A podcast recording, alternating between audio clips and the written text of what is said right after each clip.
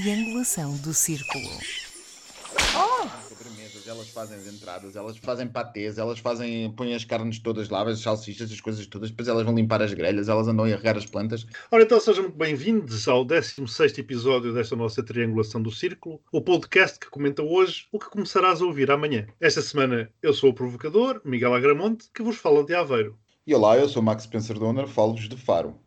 Olá, eu sou o Daniel, mais conhecido no meio como Alforreca, e hoje estou em Almada. Mas Alforreca, Qual Eu- meio? Conhecido no meio como Alforreca. esse é o meio piscatório Deve ser um meio piscatório. deve. de Jellyfish Strikes Back. Esta semana o Correio dos Ouvintes foi uma vez mais em versão áudio. Acho que está a haver aqui uma transição interessante do escrito para o áudio. Até nos poupa trabalho. O que temos para apresentar hoje é aquilo que o ouvinte intitula como uma errata. Em termos de jeito de resposta, da mesma forma como eh, se calhar se viu a história dos cirurgiões do privado e do público, tenho que fazer aqui uma errata relativamente à iniciativa liberal. Há uma coisa muito errada que disseram no podcast. A iniciativa liberal é contra qualquer injeção do Estado em empresas privadas, sejam elas transportadoras aéreas, bancos, EFASECs ou o que quer que seja. A iniciativa liberal é contra a injeção de capital público em empresas privadas.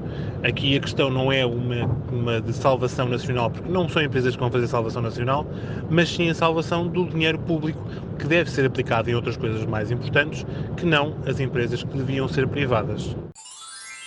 O que vos apraz comentar a este respeito? Posso dizer desde já um obrigado ao Cláudio pelo envio do áudio e por dizer que fiquei muito esclarecido e informado sobre as posições do Iniciativa Liberal. São contra tudo. Não há injeção de capital em lado nenhum.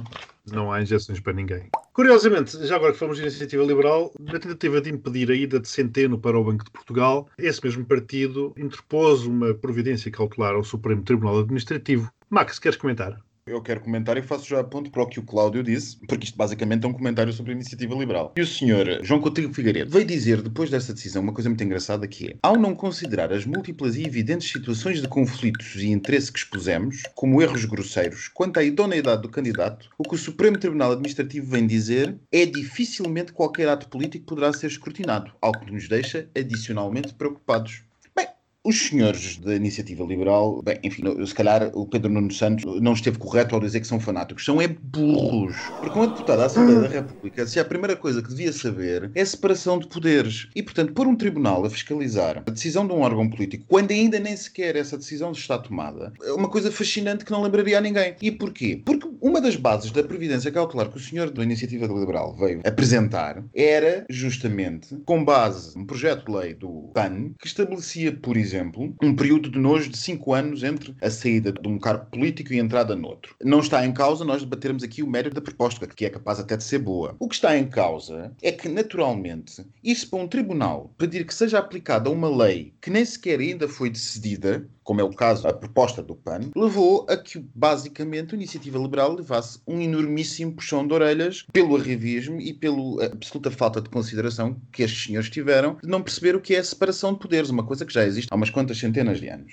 Isto estava condenado ao fracasso. Agora, das duas, uma. Ou de facto, na iniciativa liberal, o pessoal é burro, o que eu não acredito, ou pura e simplesmente estes senhores estão a enverdar uma nova via, que é do populismo liberal. Populismo liberal económico, entenda-se. Pegar desta situação, que foi uma decisão absolutamente sensata e absolutamente de acordo com a lei, com a lei que existe e com a lei que está aprovada pela Assembleia da República, e vir dizer que isto é uma maquinação do sistema judicial que se demite de fiscalizar os políticos, é uma fraude. E é uma fraude populista. E é assim que a iniciativa liberal funciona, que era o sol na eira e a chuva no naval. O que vieram dizer é que realmente o PS manda nos tribunais e, portanto. O que é absolutamente ridículo, é absolutamente ridículo. Desculpa, Miguel, é, é a criação de, uma vez mais, é aquela lógica também que se vê na extrema-direita da criação do papão, do poder oculto que ninguém controla, que ninguém vê.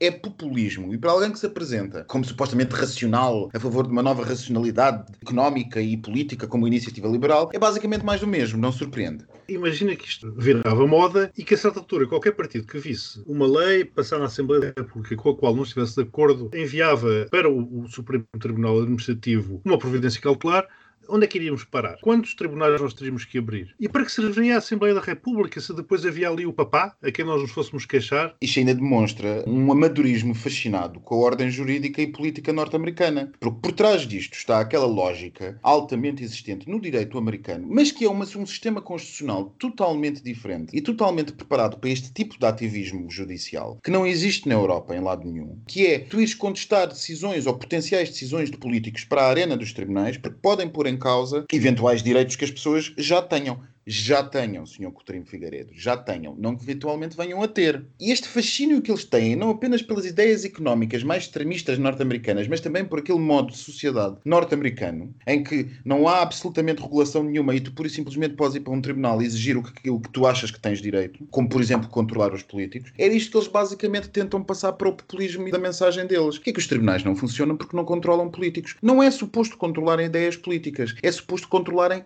atos concretos. E não houve nenhum ato concreto. A decisão de mandar a Centeno para o Governador de Portugal, gosta ou não se gosta, é uma competência do Conselho de Ministros sobre proposta do Ministro das Finanças que está no poder. Não foi o Partido Socialista que fez esta lei. Ou pelo menos este governo que a fez. Mas este não é o único áudio deste episódio. Há um que eu acho fascinante, porque estava muito bem a ver um comentário da senhora Graça Franco, diretora de informação da Rádio Renascença, na passada quarta-feira, na SIC Notícias, e ela comentava o processo de acusação de Ricardo Salgado. E eis não quando ela sai com esta linha de raciocínio que eu acho notável. Agora vamos ouvir. Por exemplo, agora fala-se da, da questão da, da campanha de Cavaco Silva e do financiamento provavelmente é a única parte que se consegue provar uh, de financiamento com acesso às contas, mas eu poria as minhas mãos no fogo para que se houve campanha financiada uh, muito fortemente pelo BES, não terá sido com certeza, ou mais fortemente pelo BES, não terá sido com certeza a de Cavaco Silva, porque ele tinha relações com Mário Soares muitíssimo mais próximas e, portanto, e mais antigas e mais eh, enfim, muitíssimo mais eh, presentes nessa altura. E, portanto, se há campanha presidencial eh, financiada, terão sido todas, provavelmente, e até se calhar na mesma, na mesma cota parte, não é? A primeira coisa que me vem à cabeça depois de ouvir isto é: há provas. Ela faz esta afirmação com base em quê? É porque se não há provas, como é que é possível fazer-se uma acusação gratuita destas? Que não é feita por uma pessoa qualquer, nem num canal qualquer. É a pandilha do Cavaco que está a preparar o contra-ataque? É porque se vamos por questões de amizade, se calhar o Marcelo também não escapa. Bem sabemos com quem é que Ricardo Salgado ia passar uns dias ao Brasil a senhora não está chocada com o crime em si, está chocada por o Cavaco ter sido o único apanhado. Eu fiz as contas e deu 200 mil euros de financiamento por parte de administradores do BES. Então acha que é pouco? Em bochechos acha... de 20 mil. Em bochechos de 20 mil, por causa da limitação do, do, do financiamento. E, exatamente, todos ali na linha do limite legal para financiar campanhas. E choca-me é ver uma certo tipo de direita que está tão chocado com isto tudo que ataca tudo e todos. Nós todos sabemos, mas é o único com provas. A questão é essa, é porque há uma acusação formal de Mário Soares não há acusação nenhuma. Portanto, como é que ela faz uma afirmação destas? Põe as mãos no fogo, inclusivamente. Coitada, deve estar toda esturricada, digo eu. Olha, a mim sabem o que é que me lembrou? Torresmos. Não, Catalina Pestana. Lembram-se de Catalina Pestana? Ai, essa encantadora senhora. Lembram-se de Catalina Pestana, como havia muitos suspeitos, muitos até, ela tinha nomes, mas não revelava. Há uma cultura em Portugal permanente de atirar para o ar e sujar nomes e de se dizer isto ou o que quer que seja sem que ninguém esteja disponível a dar substrato ao que acusa. É simplesmente isso que eu digo. Que nós sabemos mais ou menos que o Grupo BES terá nada a financiar tudo e mais alguma coisa, menos a minha carteira, pelo menos eu da minha falo, mas neste país deve ter sido quase tudo. Os meus queridos também não devem ter sido financiados, espero eu. Mas conheço pessoas que foram desfinanciadas. Também, eu também conheço pessoas que foram desfinanciadas. Mas há uma certa percepção, e que, bem ou mal, nós temos uma certa percepção de que a coisa terá sido generalizada. Daí a uma pessoa que tem a responsabilidade desta senhora vir dizer semelhante coisa sem estar disponível para apresentar o que quer que seja de provas, nem que sejam jornalísticas, já, já, já não digo criminais, digo jornalísticas, para dar substrato ao que diz, é para mim lembra uma Catalina Pestana. A mim lembra-me. O agravante de que aqui ela está a acusar uma pessoa que já nem sequer está aqui para se defender. A Gazeta dos Dias Úteis. Segunda foi o dia em que a Polónia anunciou ao mundo a reeleição do seu presidente ultraconservador, Andrzej Duda. Nascido em Cracóvia, tão perto de Auschwitz, deveria saber melhor onde acabam as políticas que defende, seja com judeus, seja com gays ou moçul. A União Europeia continua a assistir de camarote. Na terça, Costa visitou Viktor Orbán. Se por um lado reconhece que há um problema com a democracia na Hungria, por outro reconhece que os apoios europeus são importantes. É a Realpolitik. A União Europeia continua a assistir de camarote.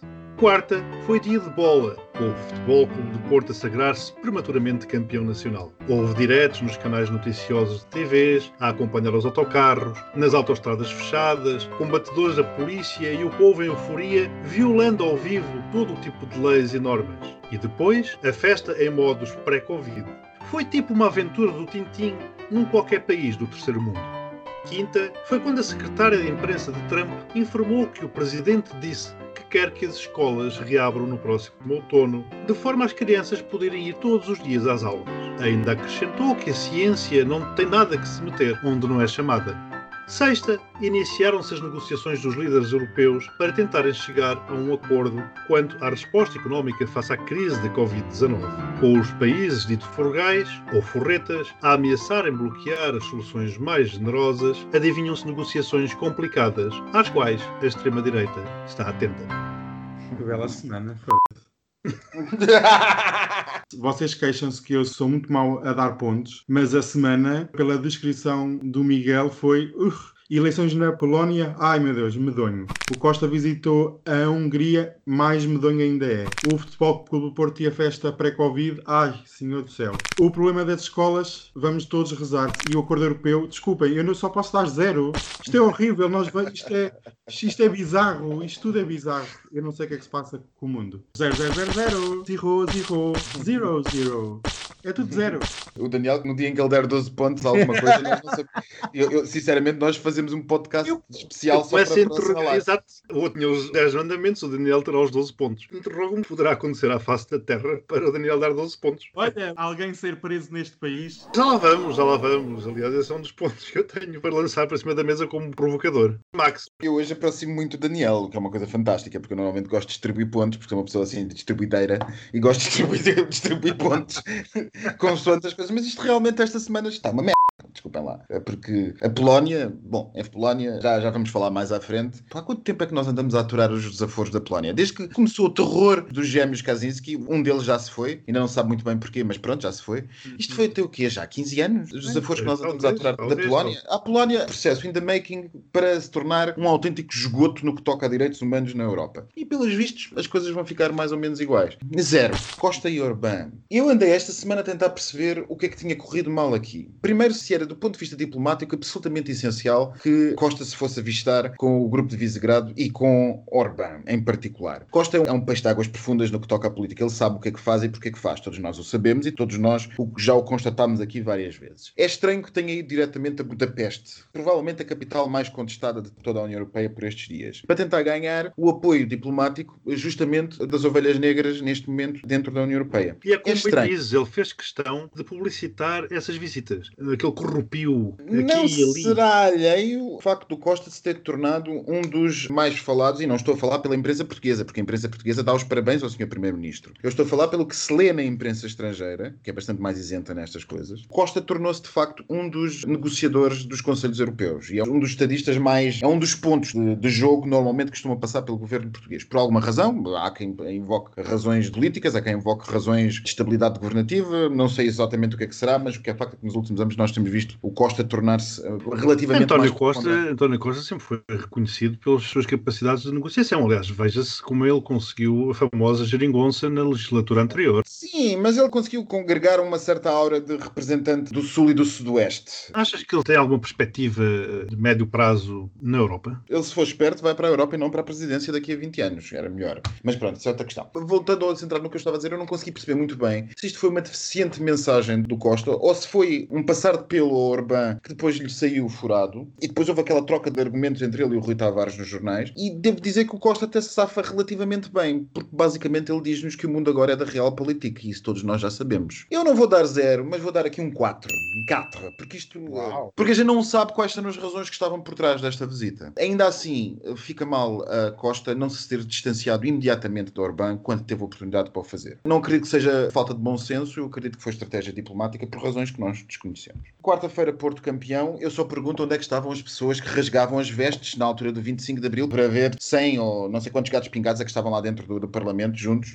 Onde é que estão as pessoas que rasgavam as vestes por causa das celebrações do 25 de Abril agora? Onde é que elas estão? Alguém as viu? Eu não as vi. Não sei o que é feito delas. E aqueles que diziam que o Norte era muito mais disciplinado, por exemplo, em relação a Lisboa, não é verdade? Sim, onde é que está essa gente toda? Onde é que está essa gente toda? Portanto, zero para este cambalacho todo. A ciência do Ministério, do Ministério da Educação é, é, é tudo penível, como diriam os franceses. Zero. Pronto. Sexta-feira, Conselho Europeu. Isso vamos ver o que é que isto, isto ainda está a decorrer enquanto nós falamos, não está? Sim. Vamos lá ver o que é que os frugais fazem. Portanto, até prova em contrário, vamos votar em esperança. E a minha esperança é 2. Uau! A questão do futebol, já agora, deixa-me só referir este ponto. Além da questão do pessoal que protestava contra as comemorações do 25 de Abril, etc., há depois aqui uma outra, para mim, grande incoerência. Toda a gente fala do pessoal de saúde, que não ganha o suficiente, etc. E os futebolistas? E a máfia do futebol? Quanto é que ganha essa gente? Por que não, então, realmente pôr o futebol a contribuir para. Aliás, houve aquele movimento dos milionários que querem ser taxados com impostos mais altos, etc. Ainda não vi nenhum futebolista para ser taxado com os impostos mais altos para pagarem aos profissionais de saúde. Porquê é que Sim. o povo realmente se revolta com os parcos vencimentos, porque assim o são, do pessoal de saúde e continua a idolatrar pessoas que dão pontapés numa bola? Ainda agora vimos a transferência do Jorge Jesus, que vem lá do Brasil, agora para o Benfica, por não sei quantos milhões, e ninguém se revolta com vencimentos obscenos daquela gente. Não entendo. Se calhar por isso é que dizem que o futebol realmente é um desporto de massas e que são de massas irracionais.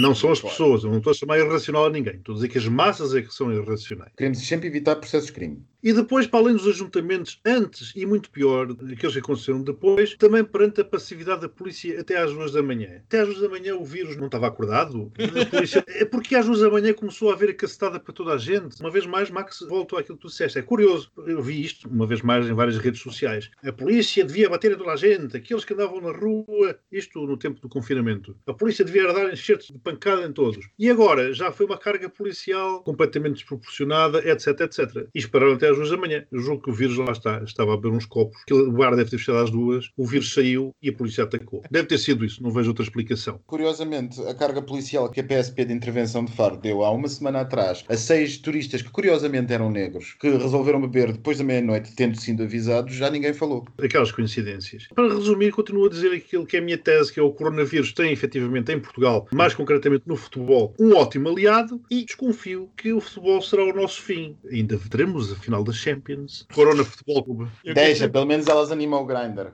Apenas três décadas após o fim do regime comunista na Polónia, que se tinha seguido ao nazismo durante a Segunda Grande Guerra, o Partido Lei e Justiça, o famoso PIS, de Andrei Duda, tem vindo a destruir as liberdades democráticas, como aliás já temos falado várias vezes aqui na nossa triangulação. Como forma de descredibilizar o seu opositor, Duda e Comandita acusaram a Alemanha e o bilionário Jorge Soros de interferir nas eleições ao dizer que é um representante de um lobby estrangeiro, de terem organizações judaicas e ainda de defenderem ideologia LGBT. Reparem nos três pontos: lobby estrangeiro, organizações judaicas e ideologia LGBT. Eu já vi isto em qualquer lado. Vi no canal História, vi em Auschwitz quando visitei, já li muito, mas isto não é novo. Como também se tem vindo a verificar em muitos países ocidentais, onde acontece uma clivagem de quase 50-50, Duda foi eleito com 51,21% dos votos.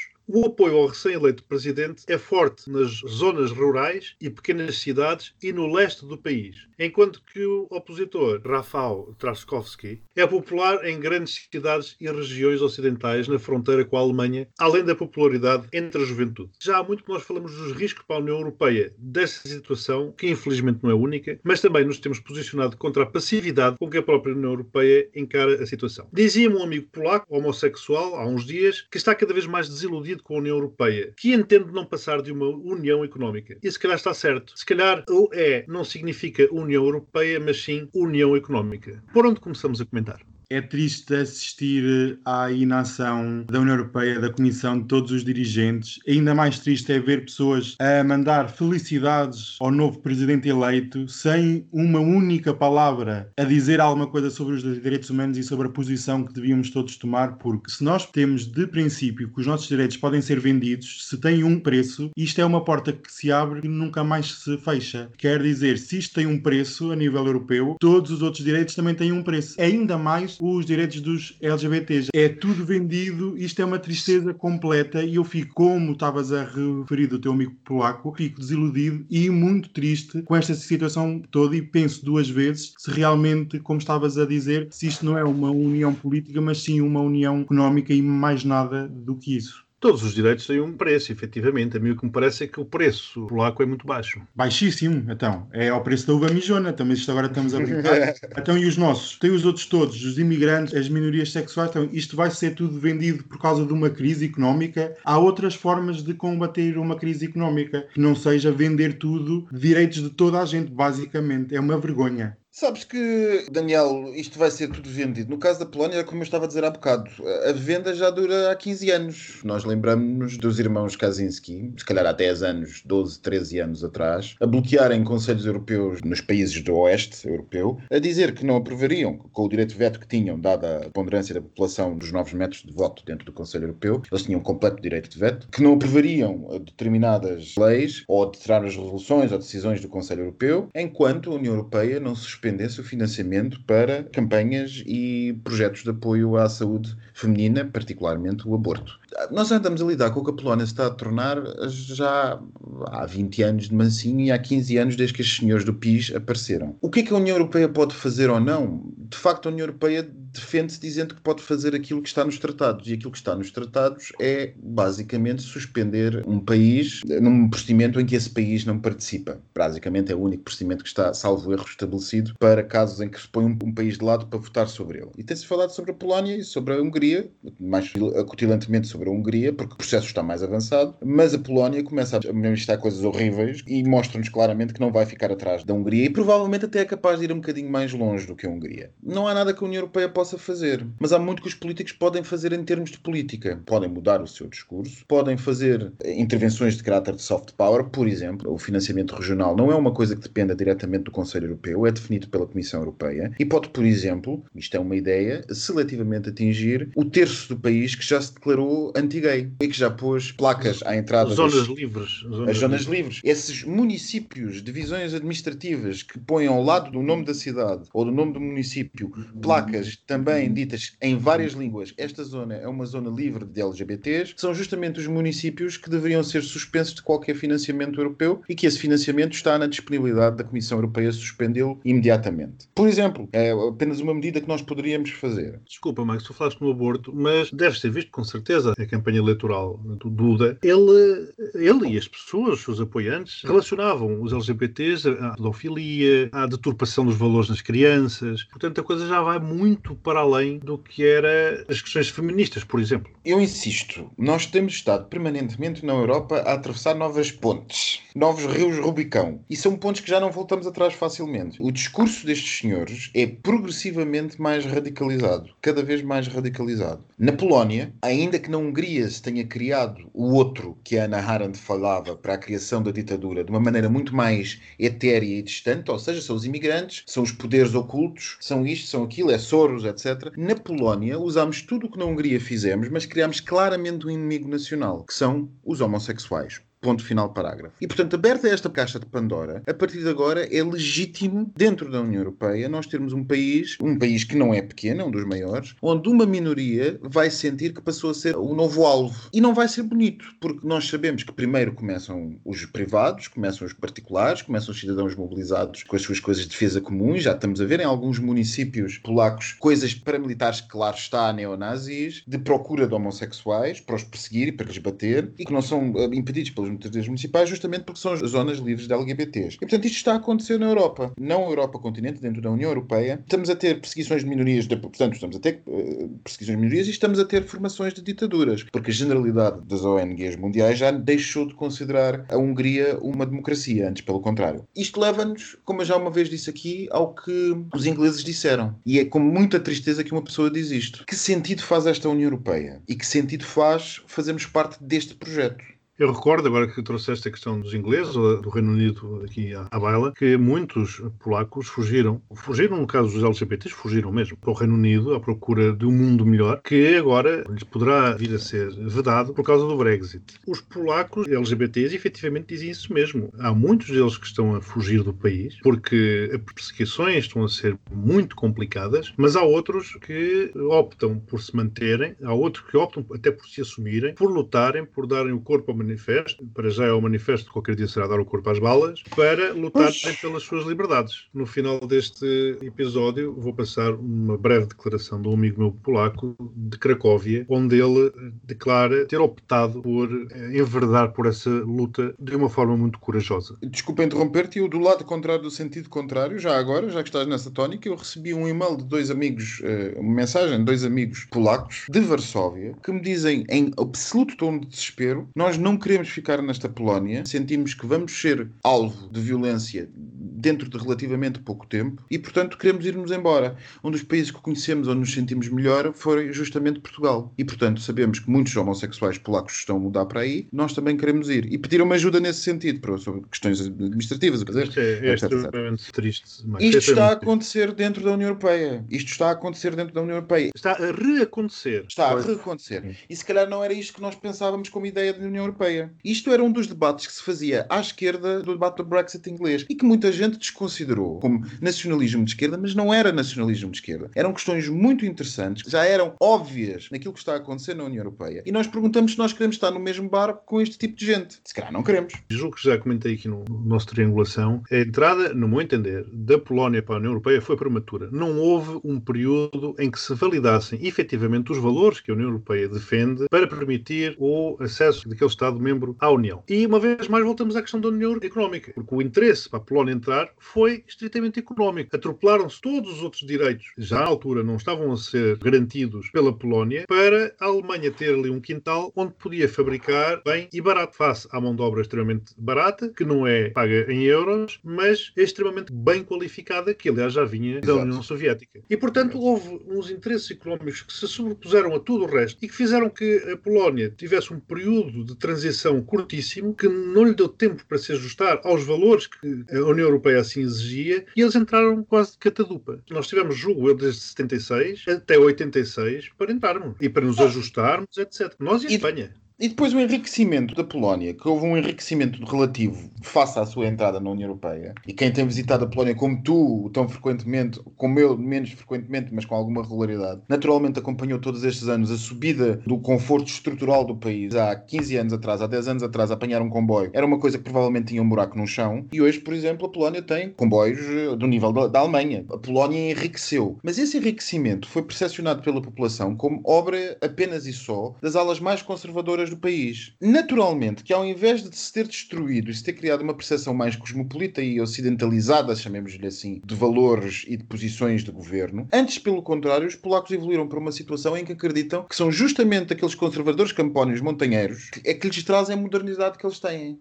Mas já que falamos aqui de enriquecimentos, etc., Há quem diga que foi um processo de investigação demasiado longo. Há outros que afirmam que, face à complexidade do mesmo, não é mau. Mas o que é certo é que, após seis anos, Ricardo Salgado, ex-líder do BES, também conhecido por dono disto tudo, acabou por ser acusado de 65 crimes, entre os quais 29 crimes de burla qualificada relacionados com o colapso do Banco Espírito Santo e do grupo com o mesmo nome, GES. Mais três membros da família Espírito Santo são acusados. No entanto, as ramificações são imensas, não só em relação a pessoas, o Ministério Público acusa 18, até à quantidade de empresas, 7 no processo de acusação, não deixando de fora o impacto económico, 11.800 milhões de euros. O valor, novamente segundo o Ministério Público, que integra o produto de crimes e prejuízos com eles relacionados. Estive a citar. O impacto no PIB nacional foi considerável. Para se ter uma ideia, fala-se para esta fase inicial das ajudas à TAP de 1.200 milhões de euros. O valor apontado pelo Ministério Público para este mega processo é quase 10 vezes maior do que aquele. A primeira questão que me vem à cabeça é o que andou Portugal a fazer durante estes 30 anos? Ou num registro mais provocador, fiel ao meu papel aqui hoje, foi para isso que se fez o 25 de Abril? Para se irem buscar ao Brasil os amigos do antigo regime que para lá fugiram a quando da Revolução dos Cravos Ricardo Salgado foi um, mas algo semelhante aconteceu com o Champalimau, os Melos, etc. De forma a saquear a Terceira República, recordam-se da forma como todos eles foram recebidos como salvadores da pátria pelo então Primeiro-Ministro Cavaco Silva?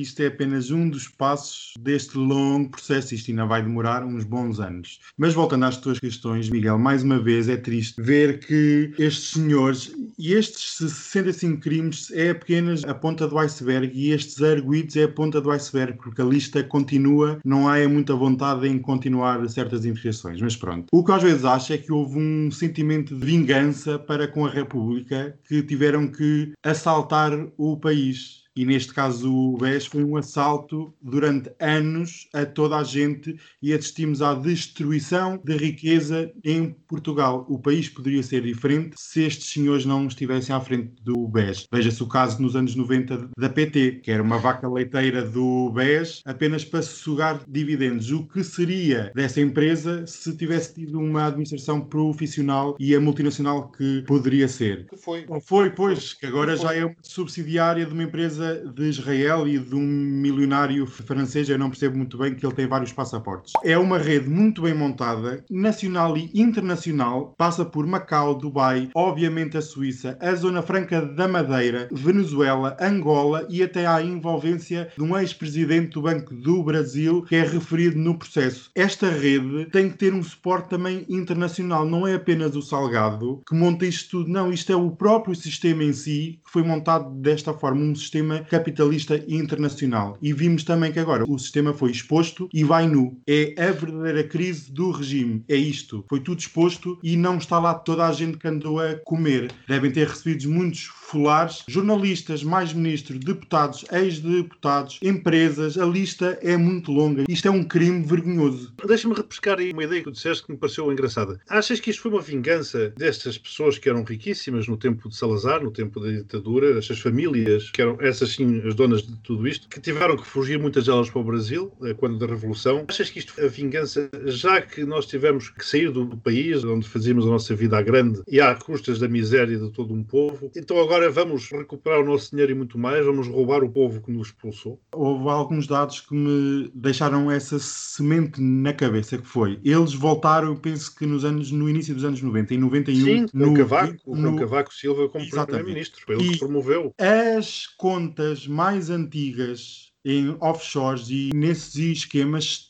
foram criadas em 1993. Por isso, não venham dizer que isto é só de há 10 anos atrás ou 15 anos atrás. Isto foi montado logo desde o início. E desde os anos 90 que andam a, assaltar e a saquear o país inteiro. E temos todos que ainda suportar muito mais do que aquilo que eles já saquearam. E volto a dizer uma coisa que eu gostava de fazer aqui um ponto, que é nos anos 90 o capitalismo português tinha uma certa energia e víamos que havia um investimento no país. Tivemos o primeiro satélite a ir ao espaço espaço 100% português. Vimos o primeiro cartão pré-pago do mundo a ser criado em Portugal e havia uma certa inovação, uma certa vontade de inovar. E foram estas pessoas todas que saquearam e cortaram as pernas ao país para crescer e para conseguirmos ser um país que tanto desejávamos hoje e não o somos, porque fomos todos roubados.